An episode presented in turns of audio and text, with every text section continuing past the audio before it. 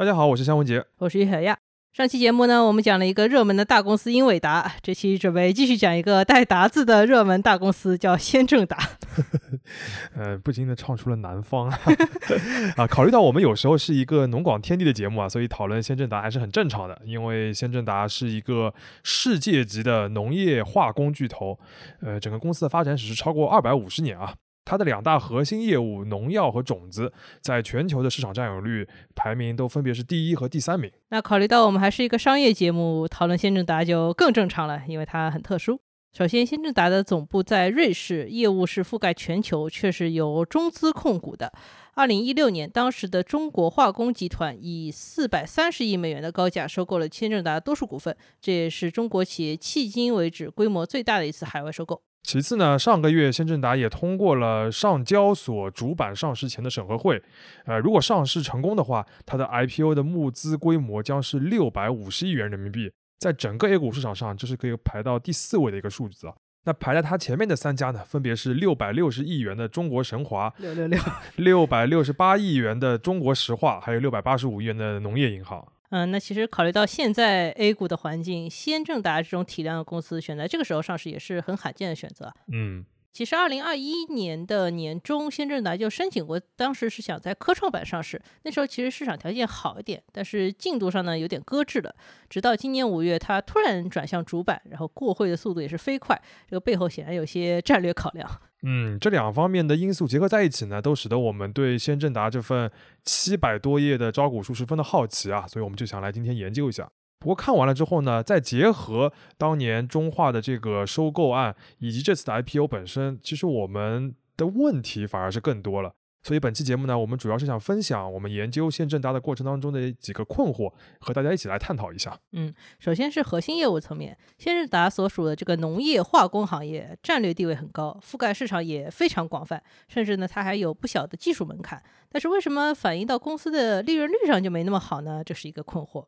其次是新的业务层面，在先正达财报里面有一个叫现代农业服务的板块，这个板块在二零二一年到二二年之间实现了收入从一百一十亿到二百零二亿的这个翻倍增长。这个业务到底是做什么的？我也很好奇。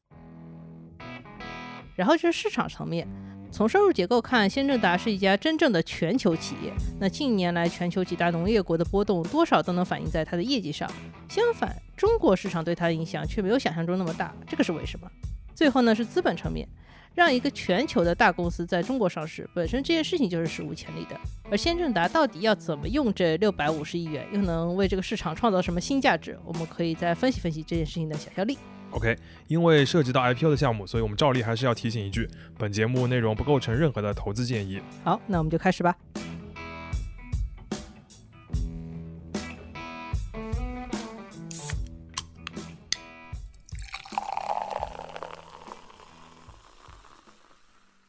这里是商业就是这样。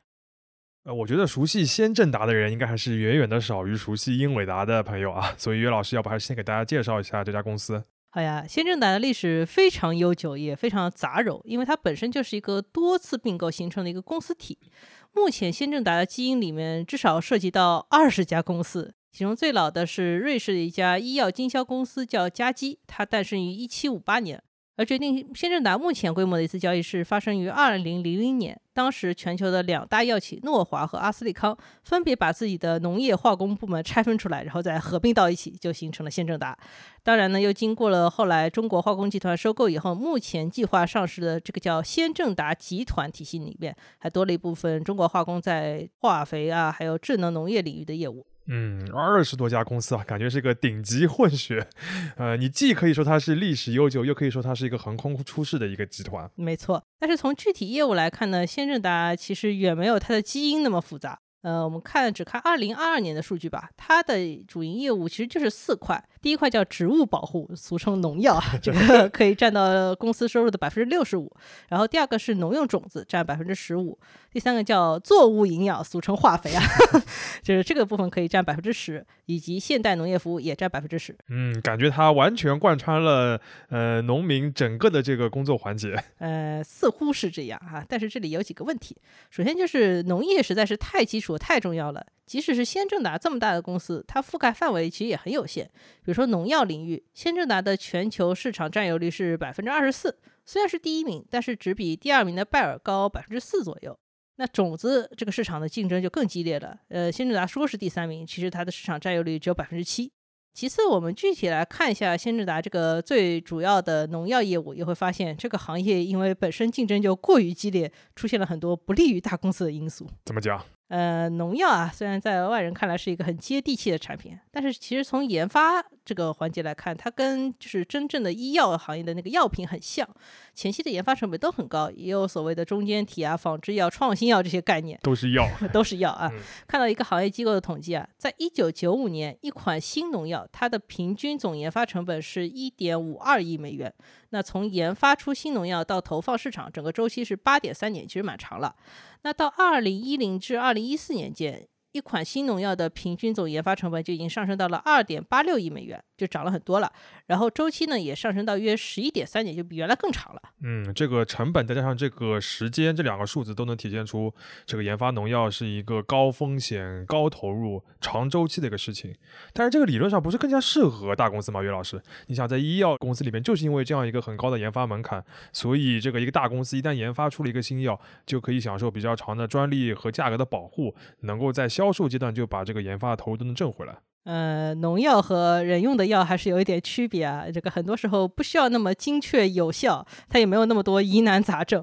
甚至说，你几十年前研发出来那些经典农药就可以用了，而且还很便宜嘛。嗯，如果你看世界上实际的使用情况，会发现全球使用最主流的那些农药，其实都是一些没有专利或者说专利已经过期的产品。这两个部分的市场份额加在一起超过了百分之八十。也就是说，在这个领域的创新，并不一定能够带来最大的市场或者最大的利润。那有可能大公司的这个搞研发的动力就没有那么强了。嗯，是的，就是投资回报率并不一定算得过来。所以说，农药产品呢，一般是会分成。专利型的和非专利型的，先正达就是两个都做。专利型的农药研发呢，还是由瑞士先正达主做。然后非专利农药市场这个卡位呢，由这次有一家并入上市公司体系的叫安道麦来主做。安道麦原来是一家以色列公司，然后也是在二零一六年被中国化工集团收购的。它是全球最大的非专利型农药公司。它不仅销售能力很强，而且在全球范围内都有很强的所谓产品注册能力。它每年可以注册成功两百多个新产品，这个远远超过了同行。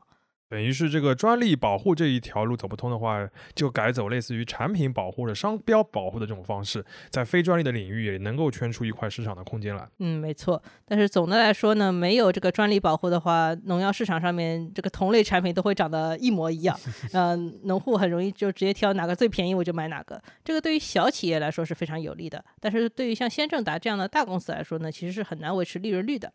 嗯，稍微看了一下，新正达在农药这个部分的毛利率不到百分之三十七，是毛利率啊，其实是一个不是很好的数字。那中国此前在农药领域最强的上市公司之一叫阳农化工，它的毛利率其实更低，只有百分之二十六。那考虑到新正达在上市之前已经把阳农化工也收购了，这个也可能意味着就是这个公司的农药业务规模会越来越大，但是这个利润空间呢，并不一定是同步上涨的。简单总结的话，就是先正达集团这个规模最大的一块业务，它的这个毛利率，不管从它的商业模式还有现状来看的话，都不会很高。嗯，对的。那接下来我们就再说说这个现代农业服务这个板块。在新正达这么大一个公司里面，还能出现一个板块有翻倍增长的潜力，我觉得是非常罕见的。但是呢，如果你仔细去招股书里面看这部分的介绍呢，应该会觉得黑化密度比较高，什么大数据啦、可溯源啦、解决方案啦，总之就是就是用技术种田。嗯，其实我们之前在五常大米那期节目的最后稍微聊到一点这个方面的问题啊，记得我们当时有个结论，就是说中国农业的这个数字化，很多时候还是和补贴密切相关的。然后所谓的现代农业的推广。呢，很多时候还是要受限于这个土地的集约程度和作物品种的。总的来说，就不是那么发达。嗯，不是那么发达。所以说，看到这个业务能在一年当中实现收入翻倍，而且是从一百亿翻到两百亿这个级别的，我还是觉得很震撼的。所以就稍微花了点时间，想从这个黑话里面琢磨出来，先知达究竟做了什么。这个招股书里把现代农业服务的收入分成两块，一块叫农服业务，就是字面意思，就是为一些农田提供技术的服务，占比大概是百分之二十。另外一部分叫农产业务，它的定义是我读一下：为下游农产品加工及流通企业提供品质农产品，并按产品总成本及一定的加成销售。这个部分其实反而是占到现代农业服务百分之八十的收入。于老师啊，刚刚这个定义，如果通俗的理解，是不是就是自己种田？嗯，简单来说，就是有一部分是自己种田，他也可以自己采购一些，然后加价卖给下游的经销商 啊。所以先正达自己也是一个农民或者农场主。嗯，是的，当然他可能种的是一些比较大规模的田，而且种的方法肯定也很有讲究了。我们在先正达中国自己的网站上找到一个案例，叫超级苹果。这个就是由阿里巴巴数字农业和先正达合作的一个代表项目。嗯，来看看这个典型是干什么的吧。呃，当时呢，双方是在陕西省洛川县选了五十七户农民，然后一千亩地作为他们的培育基地来种苹果。阿里巴巴给出最好的一个选品标准，比如说苹果的糖度要达到什么，酸度要达到什么，外表什么情况，克重、果径、农残等等，就把这个标准定下来。那先正达呢是包揽了整个种植阶段，比如说选什么品种，然后土壤要达到什么要求，用什么农药，做什么施肥，怎么培训农民，然后他们如果没有钱了，我们是不是还要给他们一点贷款等等等等。最后呢是由先正达交付给阿里这一批超级苹果，这批超级苹果是做到了糖度比同产区的苹果高一倍，双苹果率就是能卖的这些苹果的这个比例是达到百分之七十，农民每亩是增收了三千元。感觉是一个苹果园里面的样板房，是吧？哎，对的。可想而知，这么厉害的苹果，是不是就主要进入盒马这种有溢价的新兴零售渠道了呢？呃，我没有查到这个超级苹果最后卖多少钱，但是看这个介绍，我觉得不会很便宜啊。呃，我也看了几个先正达在现代农业服务方面的其他的合作案例，确实会发现这个最终产品有时候会有明显的溢价，然后也会选择就是专门能放到就是能承接这种溢价的渠道上面卖。比如说先正达自主研发的一款紫色的。叫仰慕鸡尾酒番茄，呃，他在推广的时候跟迪士尼做过品牌联名，然后销售渠道呢主要是 City Super 这种上海也很少见的进口超市，它的售价可以达到八十元一公斤。哇，不愧是做了迪士尼联名的 什么番茄番茄，厉害厉害。嗯，那虽然这部分现在主要收入来源呢还是通过先正达自营的农场或者合作农场溢价出售这些产品获得收入，但是未来先正达努力的方向呢，肯定还是想用这些样板工程向更多的普通的农户去卖他整套的农业服务。嗯，看到另外一个例子啊，就是新正达在河北一个叫魏县的地方拿了一个三十亩的农场，不是很大。然后呢，同时设置了一个服务中心。这个农场主要任务呢，就是用来向当地农民推广一种品质和价格更高，但是种植难度更大的叫强筋小麦，就是它筋比较厉害。嗯，呃，同时呢，也在那边实验一些不同的种植技术。那新正达团队介入当地以后呢，二零二一年当地种植的六十万亩小麦里面，已经有七万亩是强筋小麦了。这个就是比原来是零的数字呢，还是有点突破的。而且农户在农艺师的指导下呢，可以获得量身定制的一些种植方案，实现每亩大概一百八十元的增收，而且更有利于未来土地进一步集约以后做大规模的种植。刚才讨论这么多，这个听上去非常 fancy，也比较有增长潜力的这个现代农业服务板块，我们看到它在招股书的这个募资使用计划里边，呃，这个部分的扩张就要用掉百分之十二的资金，也就是七十八亿元。而从二零二一年到二零二二年，实际上翻倍增长的，就是这个技术服务中心，就是前面于老师举的这个呃小麦的这个例子的这个里边的这个案例的这个数量。感觉依托先正达本身在农药、种子、化肥上面的一些积累，再加上这个现代农业的一些经验的话，这块业务未来，尤其是在中国的话，还是有蛮多这个增长的潜力的。嗯，对，就像我们前面说的，就是中国的土地集约化，包括说现代农业种植技术呢，还处于一个发展的早期。那么多一个所谓的技术服务中心，确实有可能多一份收入啊。嗯，而且这个部分如果增长越好，先正达就越有底气说自己不再是一家农业化工集团，而是一家农业服务集团了嘛。那接下来我们就说说种子吧。这个产品这两年受到不少的大众关注，主要是因为粮食安全，而且很多人觉得这个才是当年中国化工集团为什么要跑去收购先正达的一个主要原因。嗯，我们看到人民日报在二零二三年就发了一篇文章，叫《种子是粮食安全的关键》。可想而知，这个新正达的种子业务在战略上面有多少的这个价值啊？简单解释一下的话，就是种子首先它是农产品种植当中很重要的一块成本嘛，其次的话，它也极大的影响了农产品的产量和质量。就你后面种再花更多的力气，如果你这个种子本身不好的话，你有可能这个收成就不是很好。最后呢，你要提供这个大量的这个品质稳定的种子，本身就是一个技术活，不是你一个农民在田间地头就能够解决的问题。所以种子就和粮食安全很相关了。嗯，没错。但是回到先正达这里呢，其实种子业务在整个先正达集团里面，它这个存在有一点微妙。怎么说？嗯，首先呢，种子业务在先正达的收入版图里面占比就是百分之十五上下，不是很高。嗯。但是这两年因为育种环节的技术含量提升了，很多人开始认可这个种子的价值，甚至说它是什么农业的芯片啊。所以说它的重视程度和它的收入其实是不成正比的。其次就是先正达最核心的种子技术，其实。大部分、绝大部分都是转基因种子，这个技术含量固然非常高，但是在中国市场大家也知道争议很大。最后呢，正因为转基因种子在中国这个争议这么大，所以呢，先正达的种子的销售收入大部分都来自于中国以外的市场。所以，国内的投资者他们在讨论先正达的这个种子业务的时候，其实关心的是一块，呃，在中国市场接受度没有那么高，但是又能在海外给先正达赚钱的一个业务。嗯，确实啊，所以说这个跟大家朴素理解的所谓粮食安全或者说布局种业就有点点微妙的错开了。当然，我们不是专业人士，关于种子行业的转基因技术，我们在安全性方面不做评价，只是在给大家根据这个招股书啊，以及我们了解到的情况补充一些信息，帮助大家理解先正达在这个部分的布局到底能不能做好。首先呢，转基因品种确实有产量和成本上的优势，比如说大豆，中国本地的非转基因大豆，它的平均亩产大概是美国转基因大豆的百分之六十，同时呢，它每亩耕地的农药用量是全球平均水平的两到三倍。另外呢，即使加上了运费和关税，每周的这些进口的转基因大豆也比我们中国本土市场的非转基因食品便宜百分之十到百分之十五。所以说这两年还是一直有进口的商品进来。第二呢，就是因为中美两地在转基因产品上有这个接受度的差异，而且差异很大嘛，所以说先正达花了十多年研制出来的一些，比如说像抗虫的这种转基因玉米品种，还引发过好几起集体诉讼。这些诉讼的背景都很相似，都是一些美国的农户啊，或者比如说大的农场主，或者是一些加工企业，被先正达告知说，我们可以拿到中国的进口许可，你们生产吧。但是他们这些转基因玉米产品送到中国海关以后呢，就被我们中国海关拒收了，最后只能运回美国，然后最后甚至影响到了美国国内的玉米价格。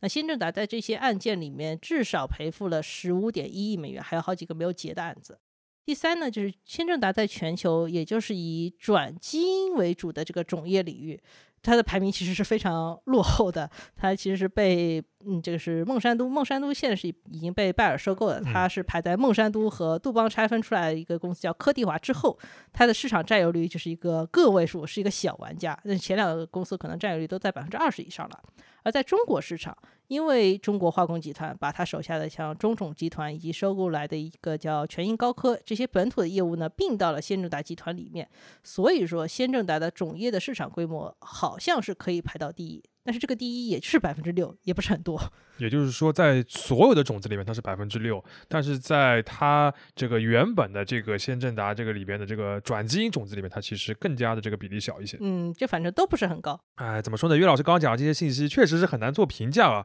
但是感觉可以理解为一个全球企业或者一个跨国公司的这个日常要面临的各种各样挑战，都在刚刚里边讲到了一些。嗯，那我觉得转基因种的这些问题呢，确实揭露了全球企业这个标签对于先正达意义，就是它既要从全球市场获得收入，它又要承担不同市场的文化、包括准入门槛以及局部的动荡所带来一些压力。这里我们可以再举一个例子，就是汇率的影响。在先正达的全球布局里面，巴西是一个比较重要的子市场。但是在二零二零年，巴西出现了一个问题，就是它的官方货币雷亚尔的汇率大幅的下跌，这个导致了先正达在巴西当地的实际销售收入出现了明显的下滑，就折算一下是有下滑的，而且这个下滑呢，直接导致集团当年的农药业务的毛利率掉了百分之三点四一，就我们前面已经说了，这个毛利率不是很高啊，这个一掉这个不得了的事情。那为了尽量减少这部分损失呢，先正达和其他大公司一样呢，会购买一些金融工具，比如说什么远期外汇合约啊，或者外汇期权之类的，尽可能用这部分金融产品的收益来对冲外币的汇率波动风险。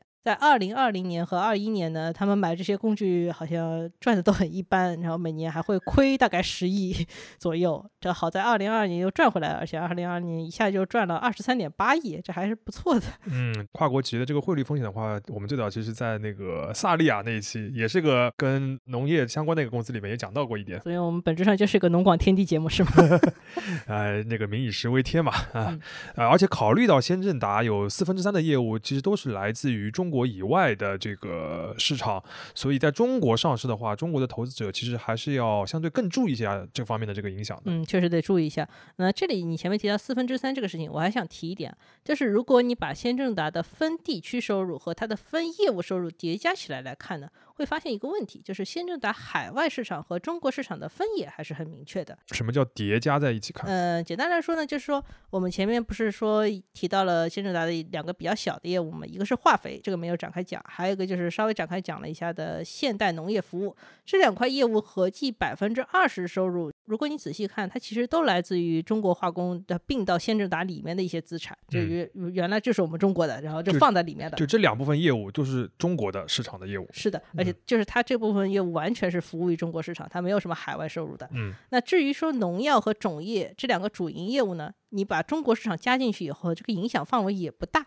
嗯就最多是在你总收入上面增加一点点。就主要它还是说农药和种业都是海外的收入。嗯，就是业务和业务之间，其实它的市场分得很清楚。是的，嗯，那是不是可以这样理解？对于这个即将要上市的这个先正达集团来说，呃，其实它比较像是专注海外业务的这个老先正达，在这个基础之上，它嫁接了一些中化自有的或者是又新收购来的一些以中国为主的业务。看上去是一个这个互相协同的一个农业集团，但实际上更像一个就是互相分野比较清晰的一个农业的资产包。嗯，大概是这个意思。当然，就是说这个事情没有特别的好坏之分。大集团旗下这么多业务，未必一定要互相协调嘛。那现嗯在情况也不代表以后就不协同。那只是在目前这个时间点，我们通过招股书来看，就是即将上市的先正达的话，我们得出的是这么一个结论。OK，刚才的岳老师其实是基于这个招股书对先正达做了一个，其实已经是非常简略的一个扫描了，但是已经有很多的内容了。接下来呢，我们想继续探讨一下前面提到就是协同这个点。以前的节目里面其实好几次提到啊，我们倾向于把上市理解为一个单纯的融资渠道，不会增加太多的这种情感的色彩，或者把它当做一个非常呃了不得的里程碑。呃，至于我们刚才说的这个所谓资产包的上市，你像房地产界的这个 REITs 不是也是这种模式嘛？因为底层它的资产就是一些商场、商铺或者是公寓啊什么的，并不一定要求这些资产一定要互相之间有什么协同。但是岳老师为什么在先正达这个案例里面，我们会比较在意协同这个事情呢？嗯，简单来说，因为先正达这个 IPO 跟一般的公司上市确实有些区别。首先还是因为它太大了，嗯，其次就是因为它基于并购组合而来的这个资产包里面有一部分叫商誉的部分，这个其实是有一些风险的。呃，最后就是先正达这个公司上市确实是为了融资，就是非常明确的就是为了融资，但它的融资本身有一大部分的目的是为了还债，这个也是有风险的。为了解释协同这个事情，好像岳老师又开了两个新的专有名词啊。呃，要不先展开讲讲这个商誉这个概念？嗯，好的呀。节目开头我们提到，就是先正达这个公司本身就是一个各种公司不断整合、拆分、再整合而成的一个产物嘛。那商誉就是在企业的并购过程中产生的一块特殊的资产，比如说这个公司资产原本是一百万。但是这个买它的这个买家愿意为这个公司支付一百一十万，那多出来这十万呢，就是因为他觉得这个资产不错，他未来可以赚更多的钱，那我愿意付这个溢价。那多出来这部分溢价呢，就叫商誉。而产生这部分商誉的原因呢，可能是因为这个资产有独特性，有一些品牌价值。而中国化工集团在二零一六年收购先正达的时候，这个收购价相比当时先正达的市值溢价的程度是百分之六十，那相当于直接增加了很大一块商誉。等于现在这个先正达集团的这个商誉，已经是到了一个会显著影响它整个资产结构，我们打引号的说水分有点大的一个规模了。嗯，是的。那招股书显示，截至二零二二年底，先正达集团的商誉账面价值是一千七百八十一点五九亿元，这个占到了公司总资产的百分之三十一，有点太多了。而且报告期内，公司也没觉得说这个商誉水平需要减一减。但是呢，一旦未来业绩不好，这个公司很容易就说啊，我商誉层面这个事情太大了，这个影响力已经下降了，其实就没什么必要维持这么高的商誉了。我会做一个减记的动作。这个减记的动作呢，实际上就会导致首先公司的资产缩水了，其次呢，公司的净利润也会跟着下降。那对于上市公司来讲，通过改变商誉做这种无关实际业绩的变动，这种不确定性就是商誉的最大风险。嗯，另外还有一个问题我们要提到，就是先知达的这个商誉，其实未来几年还有可能要继续增加的。因为如果从募资的使用计划来看的话，它有二百零八亿元将被用于今后的全球并购。那溢价并购的企业将会带来新的商誉，这个负担就比较难减下来吧。那不仅难减下来，有可能还越来越多啊。嗯，那你提到新正达这个募资使用计划呢，里面有一个支出第二高的项目叫偿还长期债务，这个一下就抓住了我的眼球啊，因为这个部分有一百九十五亿元之多，占到整个募资规模的正好三成。哇，这个前面二百零八亿，呃，用来并购，一百九十五亿用来还债，就我们前面讲到跟业务相关的，其实占一点点。啊，对，就跟业务好像没有什么关系了嘛？为什么会这样呢？这个其实就要回到当时中国化工集团收购先正达的时候采用的一个策略。当时中国化工集团的资金方案里面其实是主要都是债，它有两百亿美元的永续债和优先股，然后还有总计是三百二十九亿美元的过桥贷款配额。它基本上最后就是以债务融资纯现金形式拿下先正达的。那么从中化的角度，这个基本上是借钱买了先正达这么大一个公司，然后他其实是希望说，先正达你这么大一个公司，你是不是能帮我还一下债？事实也的确如此啊！你像在二零一八年的时候，先正达就向中国化工支付了四十七亿美元的这个红利，就是我赚了钱给你四十七亿美元，用来偿还后者一些比较紧急的过桥贷款。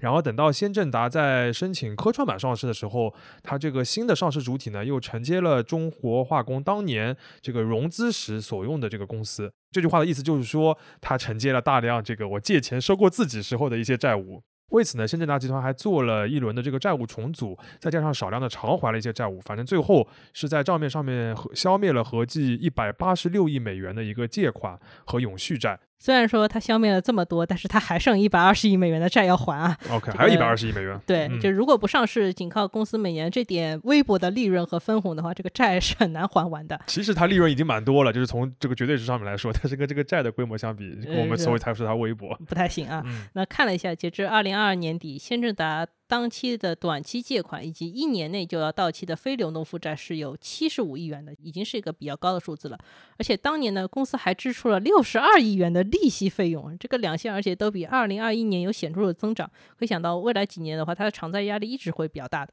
嗯，总之就是先正达集团，因为在这个这么大的一个并购之后，它其实属于一个负担比较重的一个状态吧。呃，所以从资本的层面来看，呃，中化应该也确实是比较急切的希望先正达能够上市，来缓解它收购以来持续的这样一个资金的压力。嗯，这个其实也是为什么从市场角度出发会对这次 IPO 有些担忧的原因啊。因为先正达它首先是一个低利润率和高市值的公司，这个很可能让它会变成一只不是很好炒的股票。另外一方面，这个六百五十亿元的融资规模，其实也会冲击到目前 A 股已经不太好的这个流动性。嗯，岳老师刚才是解释了，就是对于先正达的两个风险的判断，一个是商誉，一个就是募资的一个主要目的就是还债。那我这里边就有个朴素的问题啊，就是如果中化收购先正达的那个时候，它的资金压力或者杠杆没有那么大的话，是不是？先正达就可以继续保持在瑞士和纽约两地上市这个状态，或者自主的运营下去，不用这个着急的组合资产，然后在一个新的市场里边来大力融资了。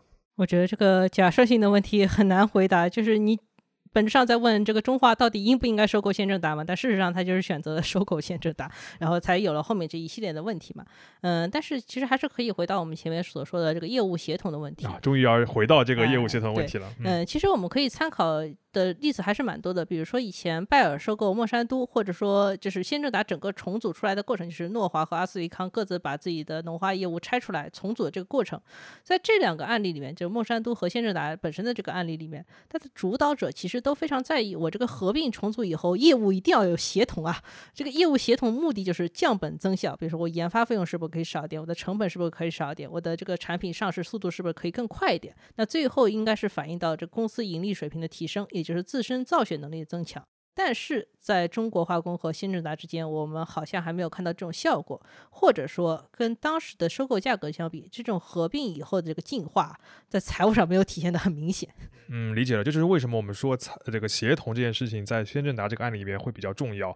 对，就是一方面农业这个事情它本身这个产业链上面各个方面它就是可以协同的，另一个方面它协同之后应该给带来的是这个公司更加好的一个经营状况，使得这个合并或者是收购本身是能够产生新的价值的。嗯，是的，反正就是现在的结果就是有一点像各做各的，然后拢在一起嗯做了一个上市公司。嗯，你看前嗯面你提到那个现代农业服务的话，其实就体现出其实它是有一定协同的潜力的。对那如果说以后这块能够变成中公司的主要业务的话，我们瞎想想啊，这个感觉是一个非常美好的前景了。就现在的农化集团好像都没有做到这一步。嗯最后再讲一个小故事啊，就是二零二零年，时任中国驻瑞士大使耿文斌曾经接受过瑞士当地的媒体采访，然后当时就讨论到先正达这个收购案。耿文斌是二零一六年二月份出任当时的中国驻瑞士大使的，当时而且正好是这个收购案的签字时刻。耿文斌就在接受媒体采访的时候表示，如果自己早一年当这个大使，中国化工对于先正达的收购将不会发生。而且如果瑞士想要收回先正达的话，他会劝中国化工集团直接把这笔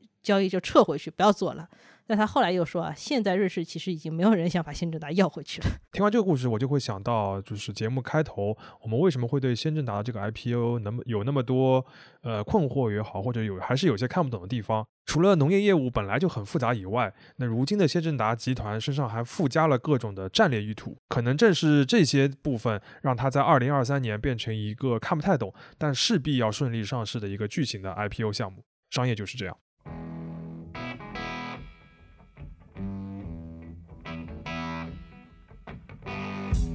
感谢收听这一期的《商业就是这样》，你可以在各大播客平台收听我们的节目。如果喜欢我们，可以在苹果播客内点击关注，也可以在小宇宙平台给我们打赏，这会对我们很有帮助。期待你在各个平台与我们交流，下期见。